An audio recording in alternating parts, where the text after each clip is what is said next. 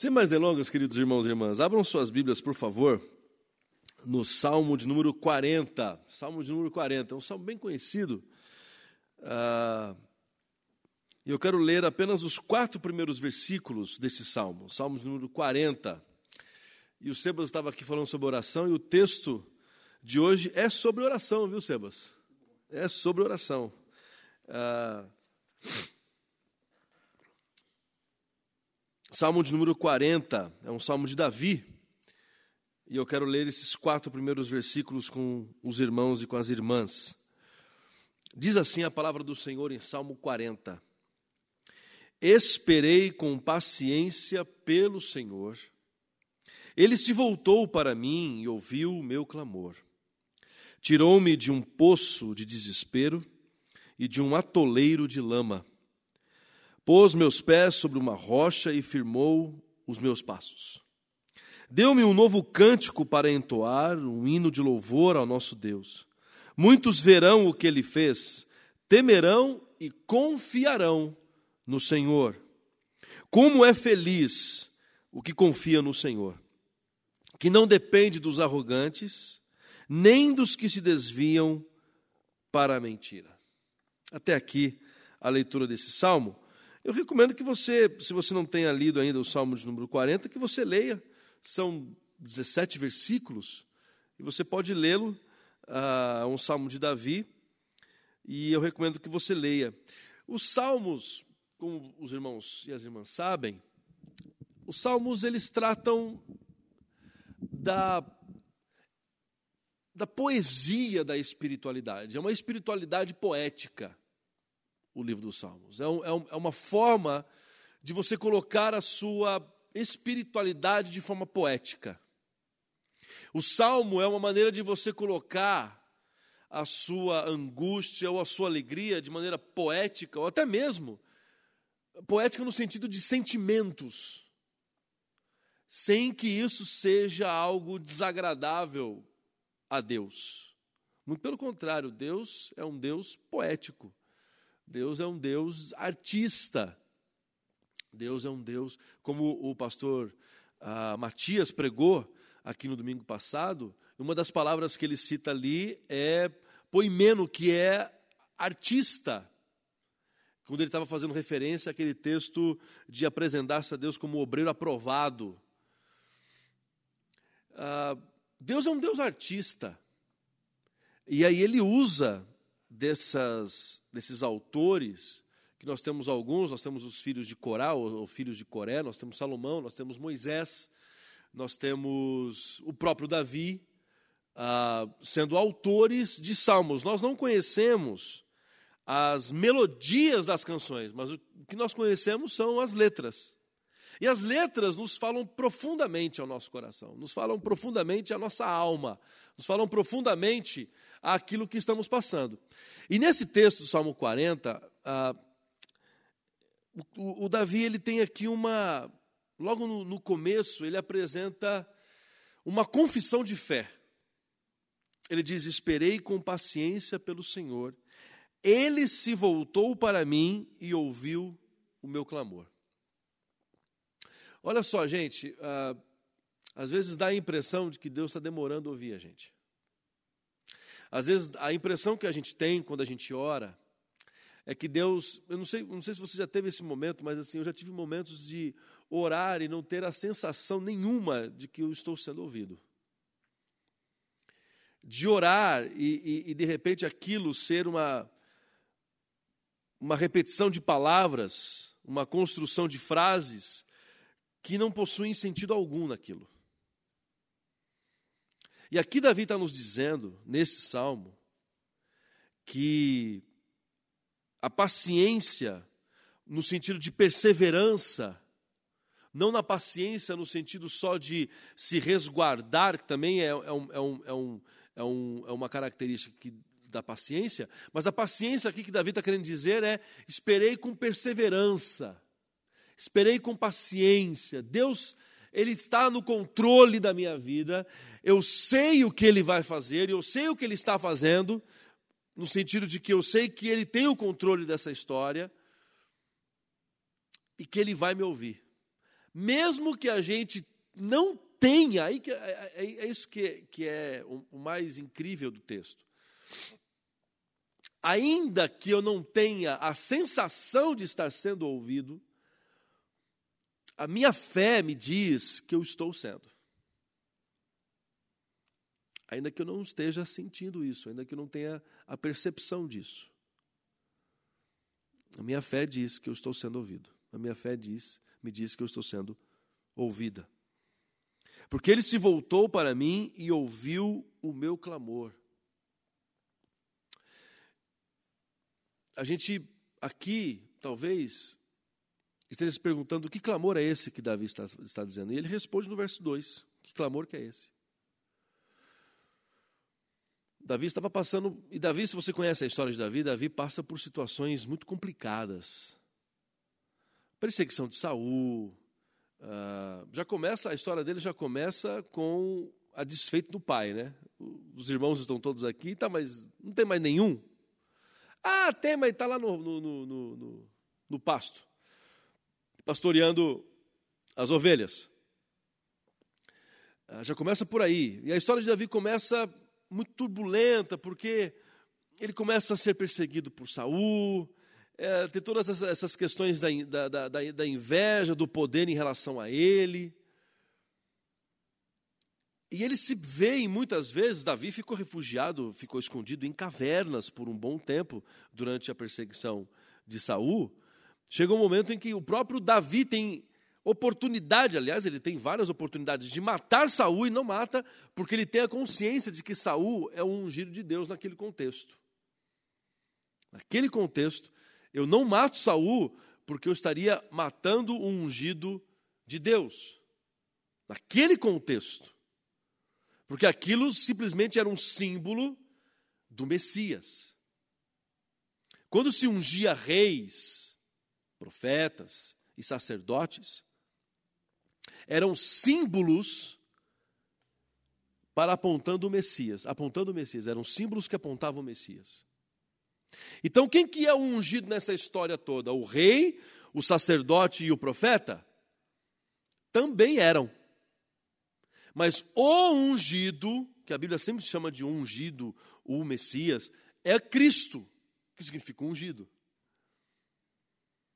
Então, o ungido de Deus não é o rei, não é o sacerdote não é o profeta. O ungido de Deus é Jesus de Nazaré. E tudo o que estava acontecendo no Velho Testamento apontava para Jesus, apontava para Messias, e o Messias encarnado é Jesus. Então, aqui no verso 2, a gente percebe que a, o clamor de Davi é um clamor de desespero, é um clamor de dor profunda. É um clamor. Porque não sei se vocês sabem, pedido e clamor são diferentes. Pedido é. Ô Alisson, você consegue aumentar um pouquinho? Não, não, não, não. Isso foi uma ilustração. Você consegue aumentar. Aí a pessoa vai. Isso é um pedido. Clamor é. Como é que eu posso dizer? É a última. É, é, a pessoa não consegue ter. Fugiu completamente todas as esperanças, todas as expectativas. Não sobrou absolutamente nada. A pessoa está diante do único pode solucionar a vida dela. Ela está, e essa pessoa está passando perto dela. Lembram do cego Bartimeu?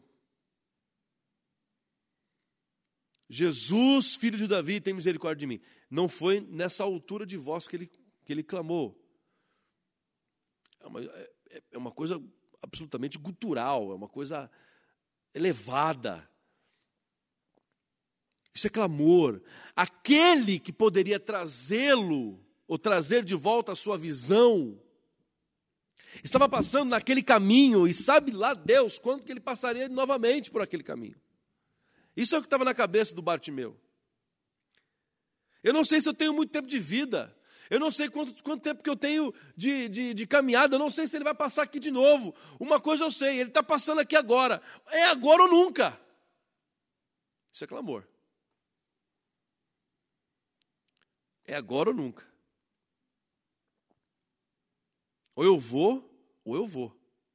E não tenho escapatória.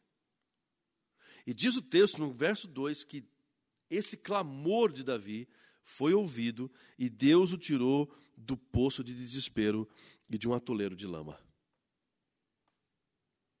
O que esse salmo está querendo nos dizer? Esse salmo está querendo nos dizer que Deus é aquele que não rejeita o clamor do seu filho e da sua filha. Um coração quebrantado alcança a graça do Deus Altíssimo. E há um paralelo aqui, porque ah, no verso de número no verso de número 3, firmou meus passos, não, ele vai falar aqui no verso 4, ele vai falar sobre os arrogantes. No verso 4 ele vai falar dos arrogantes. Ele faz um paralelo aqui. Enquanto que o clamor de Davi alcançou o coração de Deus, o dos arrogantes ah, foram completamente esquecidos. Eu não dependo dos arrogantes, Davi vai dizer no verso 4, mas nós vamos chegar aqui no verso 4. O verso 2 traz essa consciência de que Deus ele resiste aos soberbos, mas ele dá graça aos humildes. Então, minha irmã, meu irmão, eu não sei qual é a tua situação hoje aqui, eu não sei como você chegou aqui. Talvez você tenha chegado extremamente cansado da vida, enfim, de tudo que você tem vivido e passado até hoje. Eu quero dizer para você nessa noite fria, chuvosa, de que Deus dá graça aos humildes e Ele está ouvindo o teu clamor. No verso 3, há uma atitude de Davi. Diante dessa realidade que Deus o tira do poço de um, de um poço de desespero e de um atoleiro de lama, Davi toma uma atitude, e a atitude dele é de adoração e louvor. Davi era um compositor, Davi era um músico, e Davi encontrava na música, na poesia, nas melodias, na harpa, nas notas, uma maneira de adorar a Deus. Davi entendia que a adoração não era só isso. Davi entendia que o pastoreio das ovelhas também era um ato de adoração, que o fato dele não ter matado Saul era um ato de adoração, a vida dele era uma vida de adoração. Ele entendia isso. Ele entendia que todas as atitudes são atitudes de adoração. Mas ele entende também aqui que, de maneira muito especial, Deus coloca em nós artifícios, Deus coloca em nós dons, habilidades, que Deus anseia que nós usemos para a sua adoração. Marcos é engenheiro, Sebas é administrador. O que, que está querendo dizer? O que, o, que, que o Salmo está querendo dizer aqui? O Salmo está querendo dizer o seguinte: se isso acontece com você, adore a Deus no seu trabalho. Continue trabalhando. Continue insistindo, continue fazendo a boa obra pela qual você foi vocacionado e chamado a fazer. Não desista. Não desista. Nós temos professores, nós temos donas de casa, nós temos uh, funcionários e funcionárias públicos e públicas, nós temos policiais, nós temos uh, médicos, nós temos engenheiros, nós temos advogados, nós temos padeiros, nós temos empresários, enfim, nós temos uma gama de atividades aqui na nossa igreja, de gente no magistrado, gente no magistério, como eu já, como eu já disse, gente na, na, na parte do clero, gente vocacionada. Nós temos aqui um arco-íris de vocações.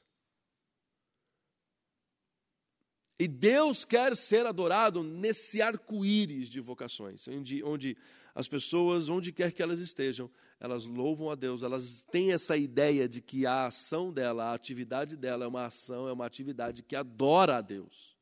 Por isso que ela não comete ah, injustiças, ela não vai cometer irregularidades, ela não vai usar do jeitinho brasileiro, ela não vai usar do jeitinho humano, vamos dizer assim, diz muito jeitinho brasileiro, mas esse é jeitinho humano.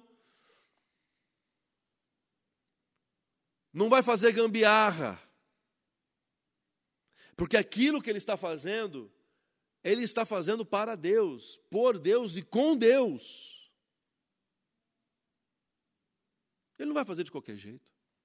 E aqui, gente, não tem absolutamente nada a ver com sucesso financeiro, sucesso profissional, enfim, chegar lá, todas essas conversas. Não tem absolutamente nada disso. O sucesso para Deus, aliás, tem um livro que eu recomendo que vocês leiam, do Antônio Carlos Costa, pastor Antônio Carlos Costa, da Presteriana da Barra, do Rio de Janeiro. O Sucesso Segundo Deus. Esse é o nome do livro, O Sucesso Segundo Deus. Ah, ele faz uma análise em Josué. É um livro fantástico, é um livro sensacional. Tem aqui na livraria, aqui embaixo, aqui.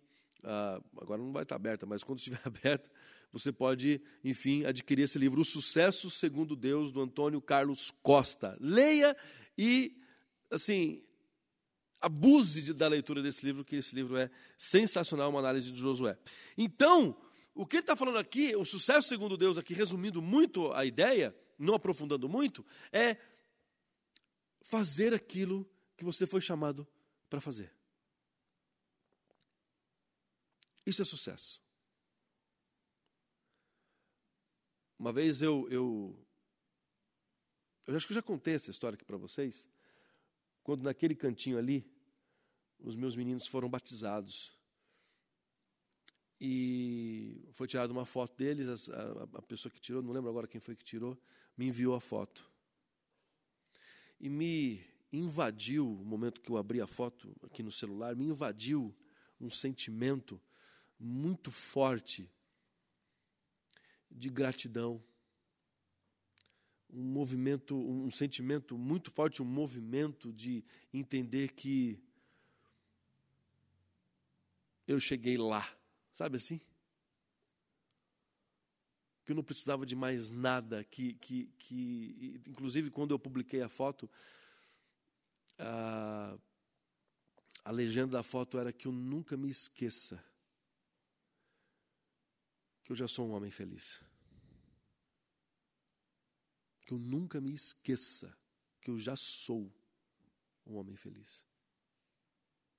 Quantas e quantas famílias, gente, são desestruturadas porque o homem corre atrás do dinheiro, a mulher está correndo atrás do dinheiro e as crianças estão ali querendo o mínimo da atenção, mas enchem as crianças de brinquedos e de presentes e disso e daquilo outro.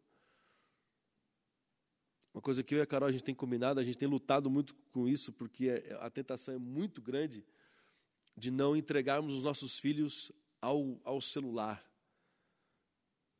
não entregarmos os nossos filhos à galinha pintadinha e ao bita e a três palavrinhas e a palavra cantada em momentos inapropriados, em momentos em que a gente às vezes pode estar até cansado, mas eles estão precisando, eles querem estar com a gente e de repente a gente põe lá e deixa.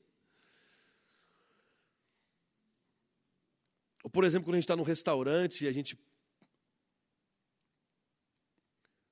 pode dar escapatória, Há momentos em que a gente põe mesmo, que é, são momentos que eles pedem, inclusive. Pai, pai, papai, põe bita. Aí você põe o bitinho lá, ele está escutando, ele come com a gente, ele participa, ele me chama para ver também.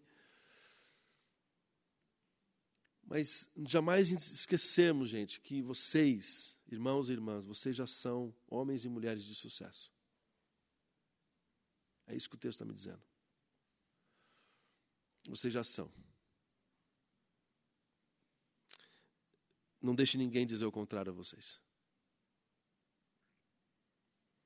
Independente das situações que vocês já passaram na vida de vocês. Vocês ainda estão vivos. Vocês tiveram todos os motivos para chutar o balde e vocês não chutaram. Vocês já tiveram todos os motivos para desistir não desistiram.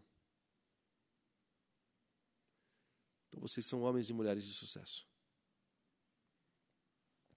Deu-me um novo cântico para entoar um hino de louvor ao nosso Deus. Muitos verão o que ele fez, temerão e confiarão no Senhor. Isso é sucesso, gente. É o cara que está lá no. É CEO da, da empresa e olha para você. É o cara que está lá viajando o mundo inteiro e olha para você. Como já aconteceu comigo. Que a pessoa olha, olhou para mim e disse assim: Eu troco tudo o que eu tenho pelo que você tem.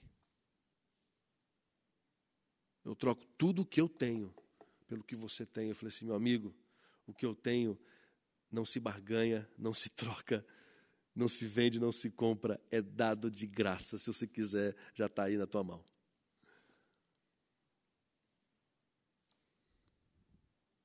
Verso 4. Como é feliz. E aqui Davi, por mais que esteja no começo do salmo, parece que o Davi já está caminhando por uma conclusão, né? Mas não é uma conclusão, é, é agora que ele vai apresentar, por isso que eu estou convidando você a ler o salmo, porque agora é que ele vai apresentar o negócio. Como é feliz o homem ou aquele, ou o que confia no Senhor. Que não depende dos arrogantes, que não depende nem dos que se desviam para a mentira. Você não precisa daqueles que ah, usam você de capacho. Eu estou Estou estudando, porque domingo, só dando um spoiler, aí vem quem, quem quiser, né, Sebas? Domingo eu que prego. e vou pregar sobre mansidão, Sebas. Olha só como Deus é o negócio, né? Tô, vou pregar sobre mansidão, sobre ser manso e tudo mais. O que é que a gente está fazendo com a questão do, do frutificar, frutificando, os, frutificando o fruto do Espírito em nós. Ah, e ali ele fala que ser manso não é ser capacho. Né? Ser manso não é ser uh, bobinho. Inclusive, um, um, um, devocional do Hernandes Dias Lopes ele vai falar sobre isso. Ser manso não é isso. E aqui, aquele que confia no Senhor, é, é meio que, é meio que uma consequência. Aquele que confia no Senhor, o texto, o texto está dizendo, não, não vai depender dos arrogantes. Porque os arrogantes não confiam no Senhor, eles confiam em si próprios, eles confiam nas suas atitudes, nos seus conhecimentos, na sua caminhada de vida, na sua experiência, na sua. Enfim. É gente que se gaba de um tempo ou de uma ação que, que, que, que eu não sei se ele não, não sei se ele sabe, ou ela sabe, mas não é dele, não é dela. Veio do alto. Toda boa obra, todo dom perfeito veio de Deus, vieram de Deus. Mas os arrogantes acham que são deles. Eles têm direitos, eles têm deveres, eles têm isso, eles têm aquilo, eles têm experiência, eles têm isso. Eles têm anos, eles têm isso.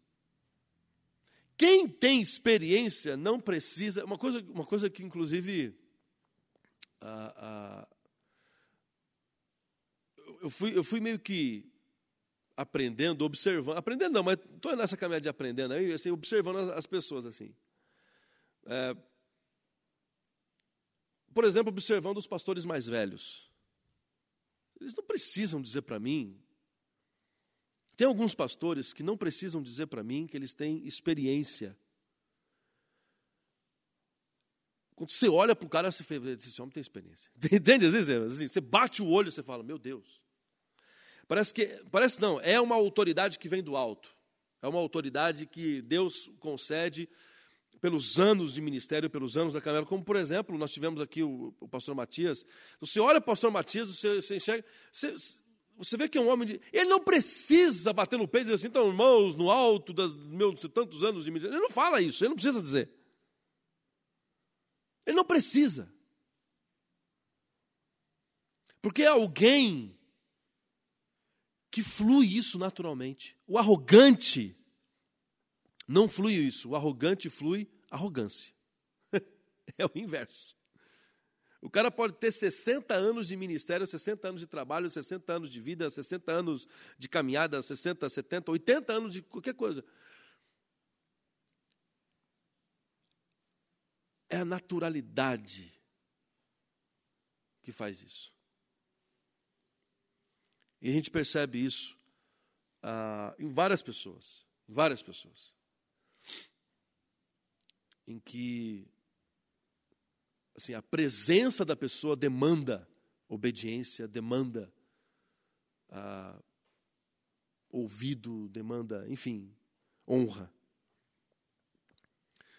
São pessoas que não precisam se gabar. E eu estou falando aqui de pessoas que confiam no Senhor. Quem sabe você não seja essa pessoa que está aqui hoje, se sentindo a vigésima oitava pessoa, Marcos, depois de ninguém. Entendeu assim ou não? A vigésima oitava pessoa está se sentindo simplesmente alguém ineficaz, incapaz. Confie no Senhor. O fato de você confiar no Senhor será o diferencial no meio dos arrogantes, no meio dos ditos experientes, no meio do, dos ditos ah, capazes. Porque a confiança no Senhor, segundo Davi, é fruto de, da observação de que Deus tem feito na sua vida. Tem um hino que a gente. Faz tempo que a gente não canta, assim, eu não lembro nem que a gente cantou, a gente deve ter cantado uma ou outra vez nesses anos, que é. A gente chama de, Conta as bênçãos, dize-as quantas são, recebidas da divina mão. Vem dizê-las todas de uma vez, e verás surpreso quanto Deus já fez. Veja, pare um, um, momento nessa correria do dia a dia que você às vezes corre, que a gente corre, que a gente tem aí. Pare um momento e, e olhe para trás. Não no sentido da mulher de Ló, que olhou para trás, mas no sentido de você avaliar a sua vida e perceber o quanto Deus tem feito na sua vida. O quanto Deus preservou, o quanto Deus te encaminhou, inclusive no meio de tragédias, no meio de situações que não eram resolvíveis. E que hoje você está aqui porque elas se resolveram. De forma miraculosa ou até mesmo de forma inesperada, ou se resolveram de maneira simples e você nem percebeu que elas se resolveram, e quando você viu, poxa, e caminhou, e a correria não fez você perceber que aquilo que estava te atemorizando, que aquilo que estava fazendo você tremer a base, não era nada. Não era nada. Tem uma, uma figura de linguagem, uma, uma figura de linguagem, uma, uma, uma, ilustração, é de uma série, não sei se vocês assistem, mas é uma, de uma série chamada Game of Thrones e teve agora a sua última temporada e uma das cenas mais marcantes dessa última temporada foi a morte de um, de um, de um personagem, de um, de um, de um ah, de uma criatura chamada Rei da Noite. Era um, uh, enfim, era um, uma criatura uh, que vivia bem ao norte de Westeros, no gelo, no frio, e que ressuscitava, Marcos, os mortos e os transformava em zumbis. Você acompanhava isso aí? Acompanhar, né? Aí o Marcos, é da, o Marcos é da pegada.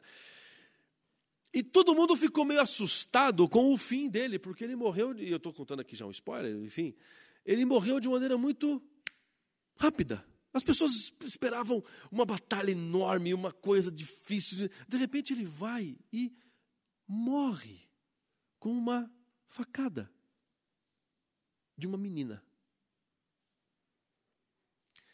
E o pessoal muito criticando, eu falo assim, gente, mas isso é a coisa mais isso é a coisa mais bíblica que existe. Que o mal, quando você o enxerga, ele é ameaçador, ele é amedrontador, ele te paralisa. Você acha que não vai ter solução, você olha para o mal e você diz: Meu Deus, ele está vindo com uma turma enorme de mortos-vivos e ele vai arrebentar com a gente. Mas se você usar a arma certa, ele se esfarela na sua frente. Porque o mal, ele não vence, não tem como ele vencer o bem. Isso é o que as grandes histórias, inclusive a grande história, que é a história da redenção, nos conta. que por mais que o mal insista, e isso Apocalipse vai dizer, porque por mais que o mal insista em se levantar para lutar contra Deus, Jesus, o Espírito Santo e a igreja, ele não resiste. Ele é derrotado em todas as iniciativas. E essa é a mensagem de esperança que eu tenho para vocês nessa, nessa noite. Nessa noite chuvosa, nessa noite propícia ao Rei da Noite, nessa noite propícia ao frio e tudo mais, eu quero trazer essa mensagem que traga um pouco de calor e fogo ao teu coração, dizendo: por mais que o mal tenha aparência de impossibilidade de se vencer, confie no Senhor. Confie no Deus da redenção. Confie no Deus de Jesus de Nazaré, que levantou ele do, do túmulo Confie no Deus de Davi. Como é feliz o homem que confia nele, que não confia nos arrogantes e que não confia naqueles que se desviam para a mentira. Porque este homem que confia no Senhor vence o mal. E quanto menos espera, usando a arma certa, o mal se esfarela na tua frente. Que Deus te abençoe e que assim seja na sua vida, em nome de Jesus. Vamos orar? Feche os teus olhos. Obrigado, Senhor, por mais essa noite. Eu quero te agradecer, Pai Santo, pela bênção da companhia do Senhor neste lugar. Este lugar é teu, te pertence. E mais do que isso, Senhor, as pessoas que aqui estão te pertencem, as pessoas que aqui estão são tuas. Nós pertencemos ao Senhor. E nós queremos declarar ao Deus a nossa confiança em Ti. Nós queremos declarar ao Deus que o Senhor é o dono de todo ouro, de toda prata, o Senhor de toda doença e o Senhor de toda cura. O Senhor é o Senhor de toda vida, é o Senhor de toda morte. E por mais, ó Deus, que o mal se aparenta na nossa frente, ser invencível, ser absolutamente amedrontador, ser alguém, ó Pai, que tira de nós qualquer fagulha de esperança. Ainda que isso aconteça, ainda que não haja frutos na videira, ainda que não haja, Deus, gado nos pastos, nós louvaremos o Senhor. Nós confiaremos no Senhor. Nós entregaremos a nossa vida ao Senhor. Entregaremos o nosso caminho ao Senhor. Confiaremos no Senhor, sabendo que o mais o Senhor vai fazer. Que o Senhor assim nos despeça, Pai. Ah, nesses dias ainda que temos, nessa semana. Que a tua bênção nos persiga. Que o Senhor nos acompanhe e nos guie. Em nome e para a glória de Jesus. Amém e amém. Deus os abençoe, queridos e queridas. Deus os acompanhe em nome de Jesus. Amém.